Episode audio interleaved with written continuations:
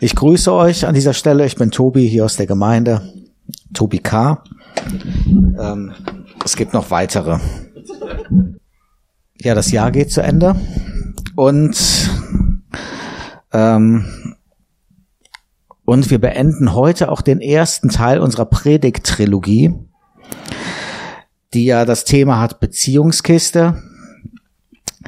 Da geht es um die Beziehung zu Gott. Im ersten Teil ging es darum, heute auch noch. Die Beziehung zu uns kommt im zweiten Teil, jetzt glaube ich bis März und dann bis zu den Sommerferien, dann auch die Beziehung zu zueinander beziehungsweise auch zu anderen. Wir kennen das vielleicht unter dem vinjanischen Beziehungsdreieck, in dem wir das als Glaubende rein ähm, reintreten und dann unsere Beziehung ausbauen nach up, in and out. Und ich hatte das ja mal in, in, meiner letzten Predigt wie so ein Zelt verglichen, weil das ja ein Dreieck ist, so mit, mit Mast und Pflock und, ähm, und dem weiten Ausgang nach draußen in, als Out. Und im ersten Teil ging es also rund um Beziehung zwischen Gott und mir, Gott und dir.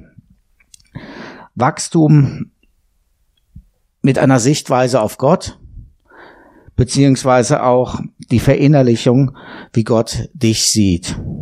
Also ein Hin und Her. Und ich hoffe tatsächlich, dass du was da äh, raus mitgenommen hast aus den Predigten. Also man hört ja sehr viel in Predigten und das ist auch, auch meistens alles ganz gut, aber man behält so wenig. Ne? Ähm, Und ich hoffe einfach, dass diese, diese, das, was du gehört hast, dass es deine Beziehung zu Gott wirklich verstärkt und stabilisiert. Und selbst wenn es irgendwie nur der Lernvers ist, äh, nicht der Lernvers, der Leitvers, äh, den du verinnerlicht hast, der steht in, weiß es jemand? Pascal? Er, Im ersten Johannes, richtig. Vier war auch richtig, Vers 19. Genau, wollte er gerade sagen. Ähm, der Leitvers war ja sehr beliebt, denn er hat uns, yes, genau. Genau, es ist nicht der ganze Vers. Das, aber es ist ein Teil des Verses. Das war unser, unser Leitvers zu dem Thema. Und wir schließen also heute diesen ersten Teil ab. Und zwar mit ähm, der Jahreslosung für 2023, also für nächstes Jahr. Und hier bitte ich äh, das erste Foto. Die lautet nämlich, du bist ein Gott, der mich sieht. Und hier ist besonders auch, äh, aus erstem, ist besonders das mich, das mich steht hier im Vordergrund, ja. Und ähm, 1. Mose 16, Vers 13 ist das. Der Hintergrund zu dem Vers ist, ähm, Sarai und Abraham warten, Dankeschön, jetzt schon über zehn Jahre darauf, dass sich die Verheißung Gottes erfüllt und sie ein Kind bekommen sollen. Ein Sohn, ein Nachkommen. Und wir kennen vielleicht die Geschichte, wo Abraham in den Sternenhimmel guckt und Gott sagt, ey, so, so viel Nachkommen sollst du haben, wie Sterne dort sind. Und sie warten und warten und machen alles, was dazugehört, um auch dem, das bei, dem beizutragen, dass dies auch in Erfüllung gehen kann. Und in ihrer Ungeduld kommt Sarai eine Idee. Ihre Sklavin, wahrscheinlich ist sie in einem guten, gebärfreudigen, äh, gebär, gebärfreudigen Alter, soll Abrams Nebenfrau werden. Und Gott soll ähm, so ein bisschen auf die, auf die Sprünge geholfen kriegen. Und Abraham geht auf den Vorschlag ein. Er schläft mit Hagai, äh, Hagar, so heißt die Sklavin, und Hagar wird auch tatsächlich schwanger von ihm.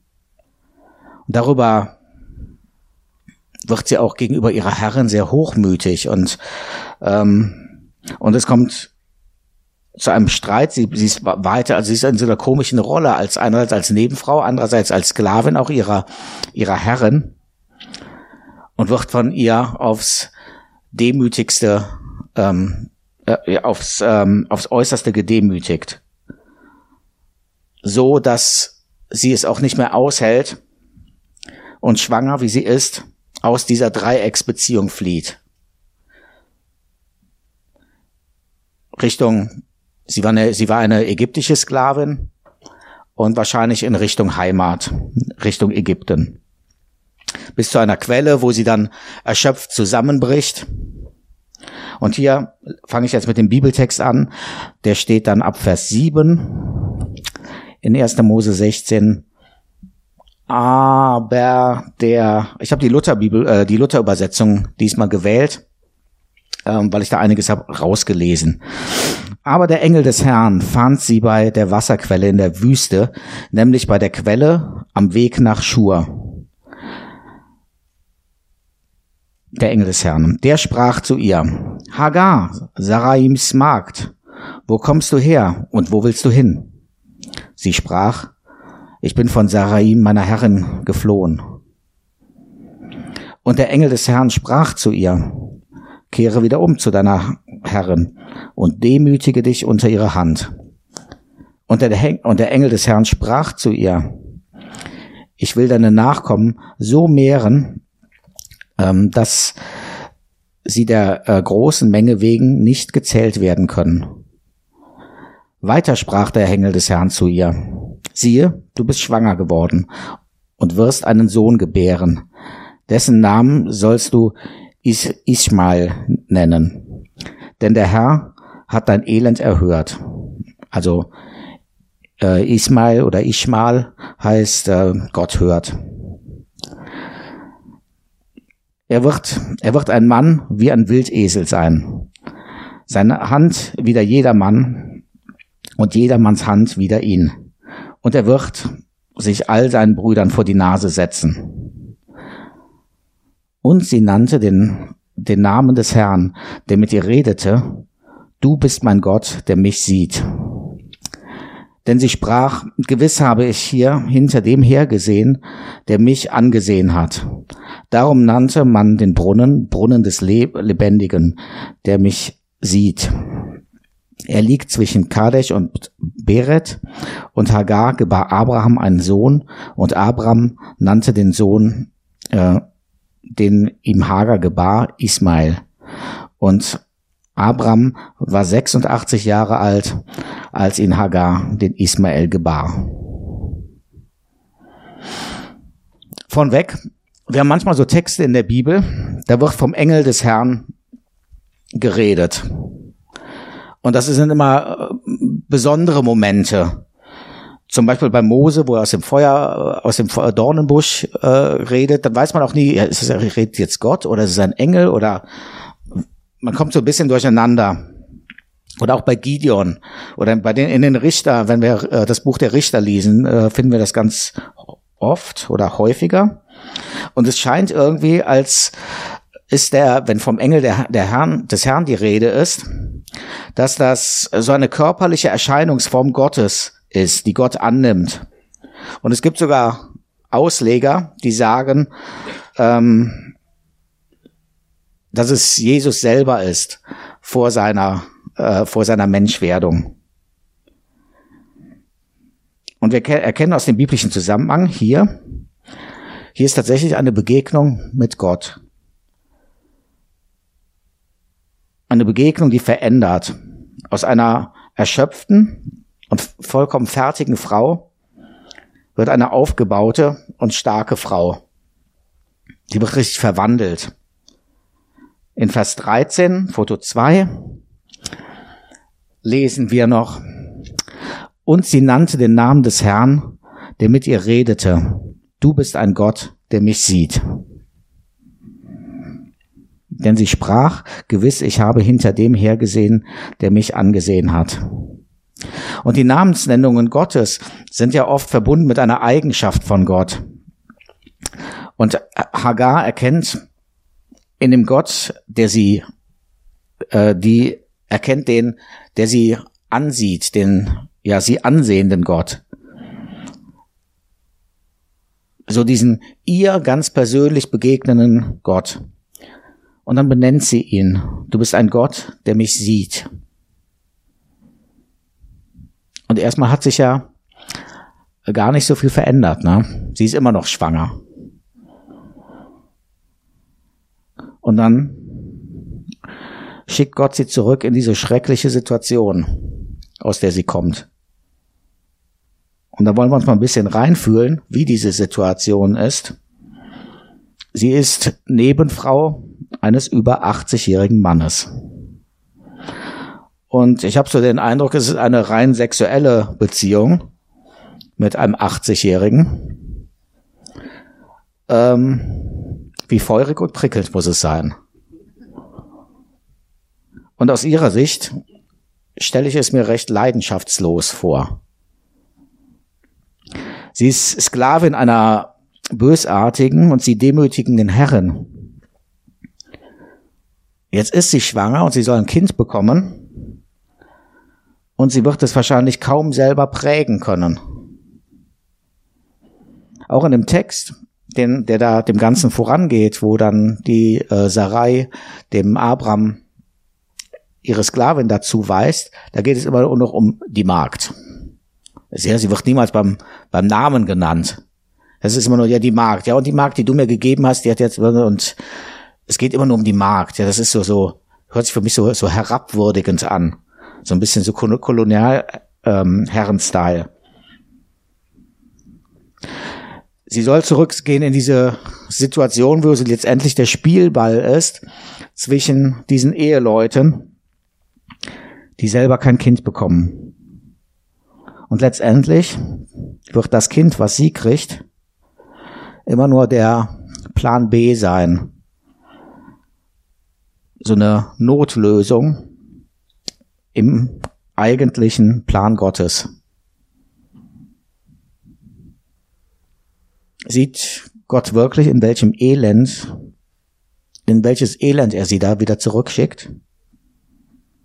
Ich finde das ziemlich herzlos irgendwie von, von Gott.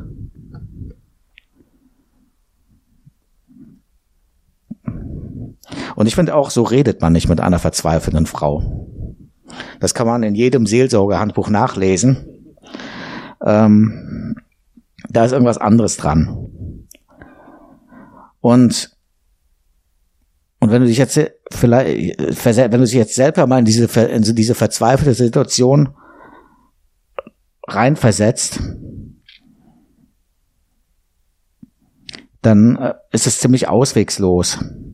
Und aber vielleicht steckst du ja selber auch in so einer verzweifelten Situation, ähm, wo du nach Gott schreist oder vielleicht sogar schon aufgegeben hast zu schreien. Und dann und dann sagt Gott, heißt hier jemand Jutta? Nee, ne? Ich habe jetzt einfach mal einen Namen gewählt. Jutta, geh wieder zurück in das Elend, wo du herkommst. Wie soll das gehen, ohne zusammenzubrechen?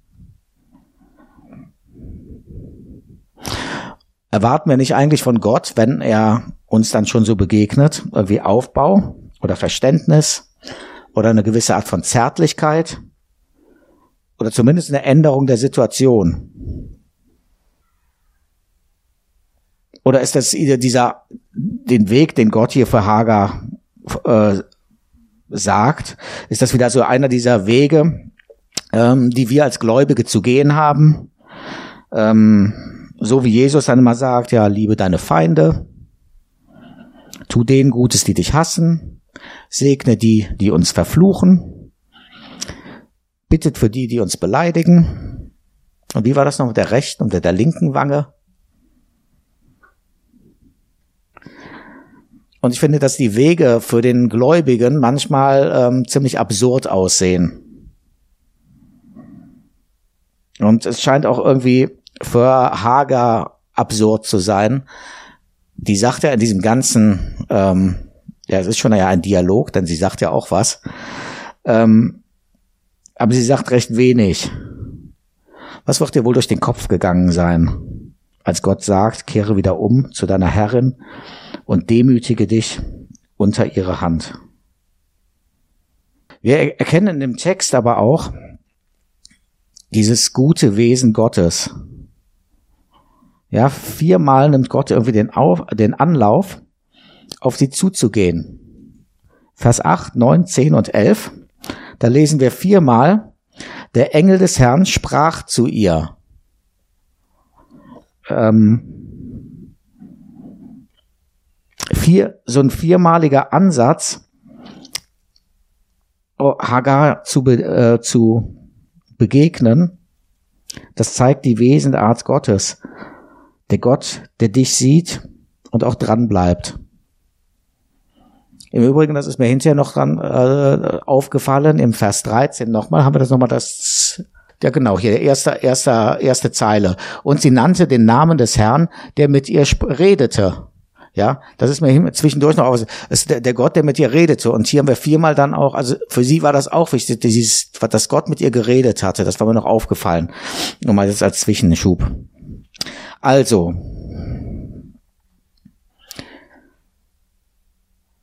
Hager benennt Gott als den Gott, der sie angesehen, angesehen hat. Und ähm, also er hat sie nicht nur gesehen, sondern wirklich angesehen, mit Interesse betrachtet. Und das ist so auch Gottes Wesensart, auf dich eingehend, auf dich zugehend und an dir interessiert. Und dann haben wir diesen, diesen Leitvers, den wir, denn er hat uns zuerst geliebt. Und dieses zuerst, ja, dieses, ähm, das, das begegnen wir, begegnet uns bei Gott immer wieder. Gott macht den ersten Schritt. Ähm, von Gott kommt ganz oft der erste Schritt immer wieder auf, ähm, dass er auf uns zugeht. Und dieser erste Schritt, das habe ich glaube ich auch schon mal irgendwie gesagt, das macht es uns oder mir macht es das ganz viel äh, einfacher, seine Liebe wirklich auch anzunehmen. Oder auch die, absurd, die absurden Glaubensschritte zu gehen. Und es macht mir auch einfacher, Jesus zu gehorchen. Und diese Erkenntnis und das Verinnerlichen darüber, das festigt diese Abbeziehung. Ja, dieses, Gott hat den ersten Schritt gemacht und ja, beim vierten Mal des Ansprechens zeigt Gott allerdings auch, was es Hager ermöglicht, diese Rückkehr in dieses Elend anzutreten. Foto 3, ab Vers 11. Weiter sprach der Engel des Herrn zu ihm, zu ihr. Siehe, du bist schwanger geworden und wirst einen Sohn gebären, dessen Namen sollst du Ismael nennen. Denn der Herr hat dein Elend erhört. Er wird ein Mann wie ein Wildesel sein, seine Hand wider jedermann und jedermanns Hand wider ihn. Und er wird sich all seinen Brüdern vor die Nase setzen. Gott eröffnet also Hagar seine Sicht auf sie und auf ihre Zukunft. Auf ihren Herzenswunsch. Und er, und er erreicht ihr wirklich Inneres, ihr Innerstes. Gott offenbart seine große Übersicht über, über Hagers Leben. Sie kriegt die gleiche äh, Verheißung wie Abraham. Übrigens als ähm, auch als einzige Frau in der Bibel. Ne? Sie kriegt die Zusage ähm, über den Sohn, den sie Ismael nennen soll. Gott hört. Und bei jedem Ruf, wenn sie ihren Sohn, jedes Mal, wenn sie ihn ruft, ist es eine Ermutigung für, für sie. Es ist eine Ermutigung für den Sohn und für alle, die es mithören. Gott hört. Ja. Gott hört. Es gibt Essen. Gott hört, trag das Wasser rein. Oder Gott hört, räum dein Zimmer auf. Und Israel soll als Mann ähm, wie ein Wildesel sein. Das ist, ich weiß nicht, wer das gerne über sein Kind hört. Ähm, was so bockig? Nee, vielleicht super hart oder? Ähm, nein, der, also der, der Unterschied zwischen einem Wildesel und einem Hausesel ähm, ist, dass der, der Wildesel frei ist, nicht versklavt. Und die weitere, die weitere Zusage so mit diesem die Hand gegen jedermann äh, erheben und jedermann gegen ihn und Das ist irgendwie kämpfend, statt hinnehmen zu müssen. Und auch die wird, wird seinen Brüdern vor die Nase gesetzt, oder setzt sich seinen Brüdern vor die Nase, ja.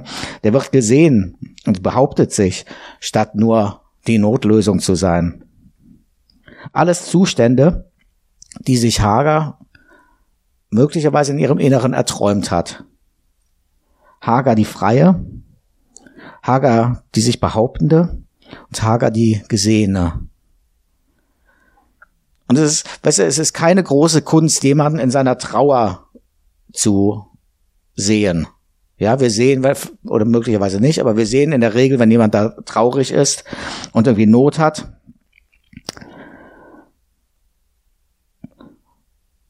Und wir sehen auch hier jetzt, Gott sieht dahinter.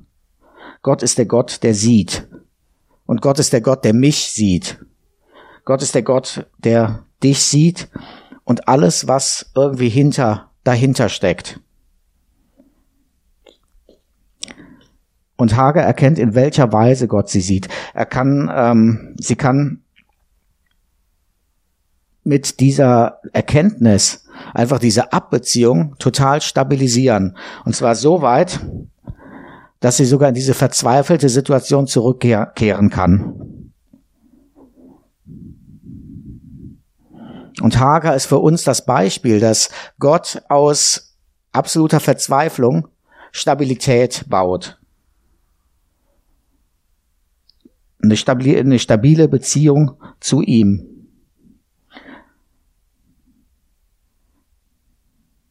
Und dieses, du bist der Gott, der mich sieht, dieses, der Lobpreis der Hagar, der soll dein Schlagwort, der soll dein Schlachtruf für das Jahr 2023 sein. Und vielleicht ist es auch eine Jahreslosung, die man nicht so schnell vergisst. Du bist der Gott, der mich sieht.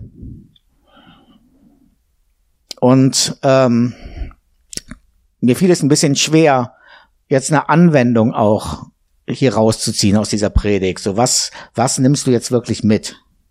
Außer dass äh, Gott Hagar äh, ja so verändert hat, durch sein, durch sein Wesen.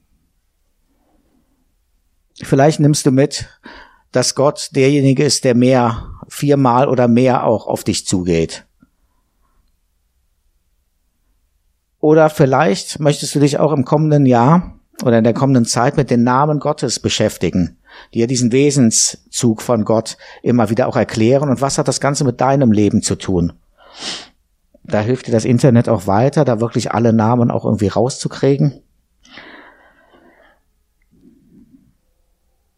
Und vielleicht, wenn du gerade auch in so einer verzweifelten Situation bist, frag doch mal Gott nach seiner Sichtweise auf diese Situation, auf, de, auf dein Leben.